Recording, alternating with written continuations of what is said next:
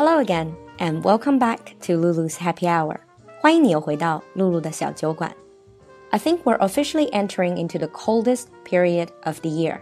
In the past few days, a lot of people are sharing pictures of snow on social media. 过去几天呢，好像流行晒雪景。I think the only reason that it is not snowing in Beijing is because it's too dry. But it's still freezing out. Everyone's in their winter overcoat and down jacket. 之前我们学过 down jacket 羽绒服，大家都裹得跟粽子一样。The other thing I noticed is that the hot pot restaurants in my neighborhood are getting more and more popular by day.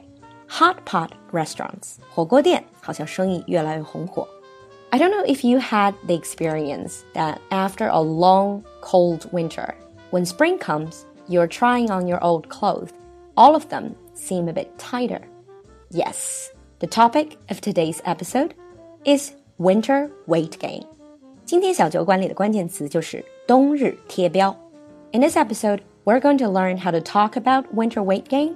We're going to explore some of the possible reasons and also ways to avoid it. Lots of useful expressions. So let's get started. Talking about winter weight gain, even for people who are not really that overweight, we can pile on a few pounds.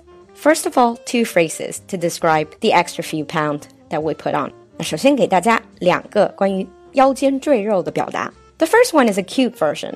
It's called love handles. Love handles refer to the extra fat on the side of your waist. 侧腰部的赘肉叫做 love handles. But there is a much nastier word, muffin top. Muffin top 就是一个更损的版本了。Muffin is like a small cake. 就是这个麦芬松糕，有一个纸杯的这种。If you don't know it, check it out online. 这个 muffin 跟 cupcake 纸杯蛋糕是不一样的，纸杯的上沿会凸出来一大块，就是好像腰间挤出来的这一圈游泳圈。If you have extra fat on your belly around your waist, and you wear jeans or skirt that belt of extra fat on you, looks like muffin top. For example, you can say, wow, look at that muffin top. Remember, this is very bad. Perhaps something you can joke about with your very close friends or your family member. After the two phrases to talk about the extra fat that you might pile on in winter, let's move on to reasons why we gain weight in winter. Most people do. This is because number one, we have a natural tendency to overeat in the winter. 本能的倾向性 A natural tendency to do something, to overeat, to eat too much. That's because historically we did not have much food in winter. So we had to eat a lot in winter when it was possible to stay alive. Especially in winter, people like to eat what is called comfort food. I really do like the idea. Comfort food. You know the word comfort, comfortable. Comfort food would be the food that gives you pleasure, that makes you feel all warmed up inside. But the problem with this type of food is they're usually high in calories and fat. They're usually high in calories and fat. Calorie 是热量，fat 就是脂肪。For different people, comfort food would be different things. One of the typical comfort food in winter for me would be stew, 炖菜, for example, beef stew. When a big pot of stew is on the stove, the whole kitchen and the whole room smells so delicious and just instantly warms you up. And of course, because of this tendency, we not only eat comfort food, but we also eat bigger portion sizes. Portion sizes. 分量也会吃得更多. Reason number two is that when we stay indoors, when we're not moving as much, we tend to snack a lot. Snack. The word snack means food you eat between meals. We can also use it as a verb. We say snack on something. 拿什么当零食吃? For example, we can say we snack on chips. 拿薯片当零食. Snack on cookies. For instance, we can say stop snacking on junk food. Stop snacking on junk food.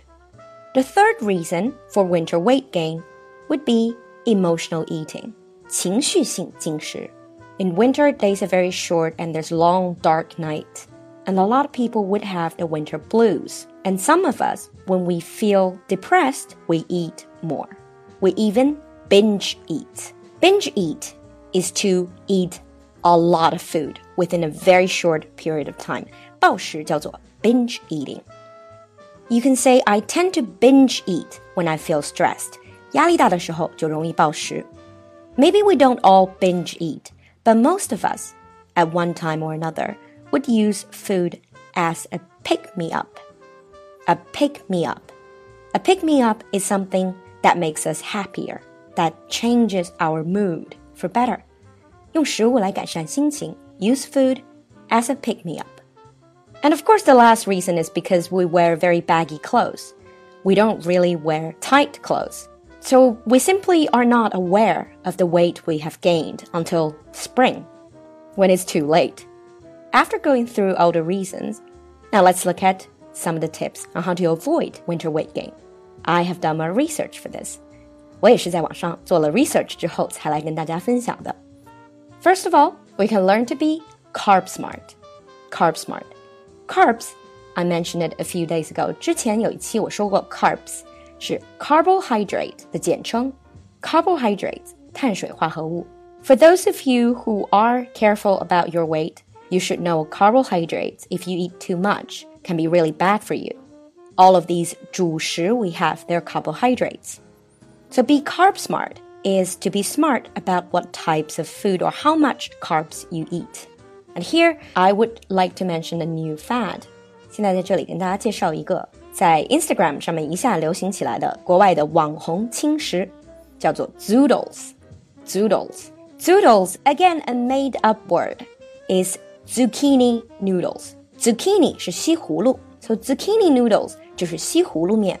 Before you ask, it's not putting zucchini on noodles, it's actually making noodles out of zucchini.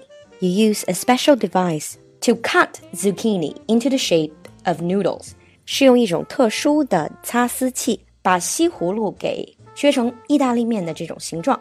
And you eat that instead of pasta，用它来取代意大利面，to replace your carbs with healthier option。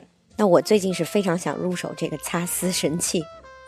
Other tips include to increase protein，多吃蛋白质，protein。Some of the nutritionists even tell you to choose food with high water content to choose food with a lot of water in it. For example, soup, because then it makes you feel full, but you're not eating a lot.